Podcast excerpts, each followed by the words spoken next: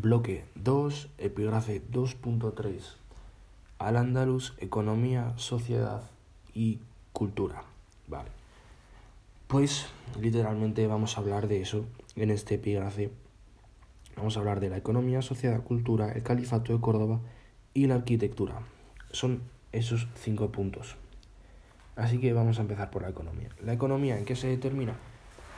Pues se determina principalmente en la agricultura, las actividades artesanales y el desarrollo del comercio. En la agricultura cabe destacar que es la base, la base económica y para esto, para la agricultura, usan técnicas de regadío como norias y acequias.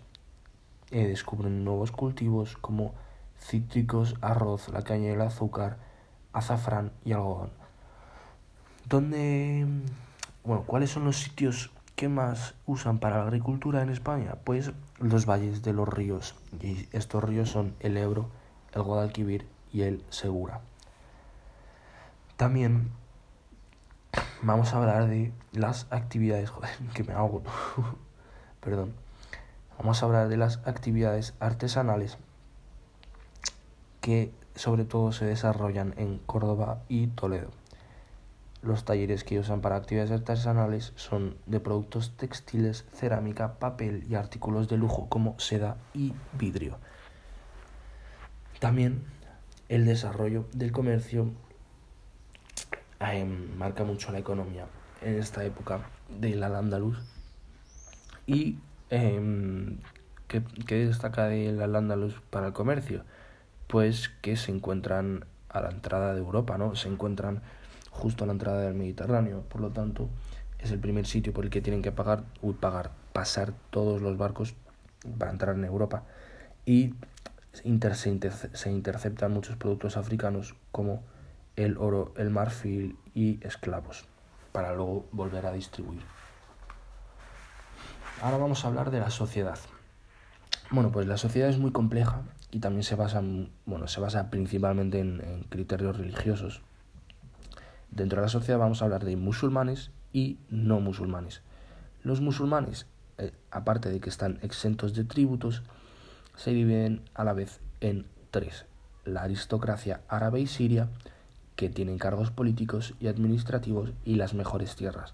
Los bereberes, que son los que estaban en, las tierras altas de la meseta, si os acordáis, y son, eh,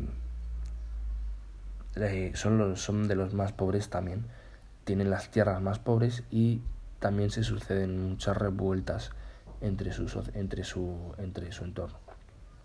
La, ter la tercera el tercer grupo de musulmanes son los muladíes, que son los cristianos que se habían convertido al Islam, si os acordáis. Vale, ahora vamos a hablar de los no musulmanes. Los no musulmanes, pues lo primero es decir que tienen derechos restringidos y pagaban tributos.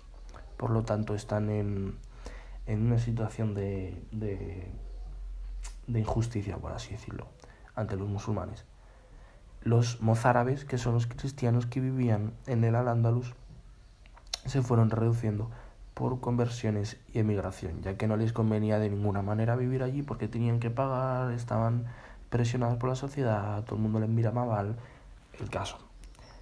¿Cuál es el segundo grupo de no musulmanes después de los mozárabes? Pues los judíos, que son una minoría, tienen una posición económica preeminente y viven en juderías. Muy bien chicos, eso ha sido la sociedad.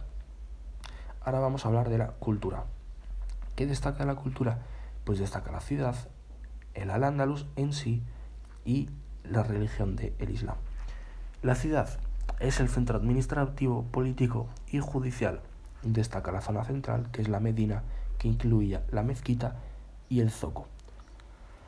El al-Ándalus, ¿qué significa para la cultura? Pues significa un puente entre la cultura musulmana y la cultura cristiana. También vamos a hablar ahora de la religión, el Islam. Hemos hablado ya de la ciudad, el Al-Ándalus y ahora el Islam. El Islam incorpora conocimientos científicos y técnicos lejanos como la brújula, la pólvora, los números, las obras clásicas, conocimientos de astronomía, químicos y medicina. Eso es la cultura. Del Califato de Córdoba, ¿qué cabe destacar del Califato de Córdoba? Que es el cuarto grupo del que estamos hablando en este epígrafe.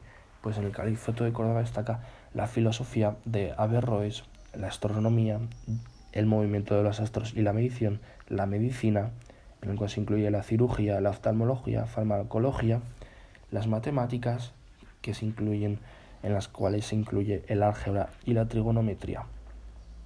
Eso sí, el Califato de Córdoba, filosofía, medicina, astronomía y matemáticas. Ahora vamos a hablar de la arquitectura, que tiene un montón de influencias romanas, visigodas y bizantinas. Lo primero es la mezquita y lo segundo los palacios. La mezquita, que cabe destacar? Pues destacan los viernes, que es el día sagrado del Islam, está orientada hacia la Meca, hay una sala de oración que se llama el Haram, destaca el Mirab y la Qibla, que son el nicho y el muro que están en dirección a la Meca. Destaca también el minarete, que son las torres que hay a los lados en las mezquitas.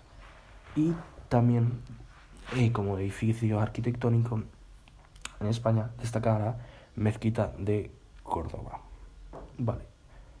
Acordados de las partes Haram, Mirab, Qibla y Minarete. Los palacios. Los palacios son edificios principalmente bajos, fusionados con el paisaje, tienen arcos de herradura y polibulados, bóvedas de crucería, eh, eh, bueno, y eso. y cabe destacar edificios arquitectónicos en España como el de eh, palacios como el de Medina Azahara, el Palacio de la Aljaferia, la Alhambra de Granada, la Giralda en Sevilla y la Torre del Oro también en Sevilla. Pues eso ha sido todo chicos, ahí lo lleváis.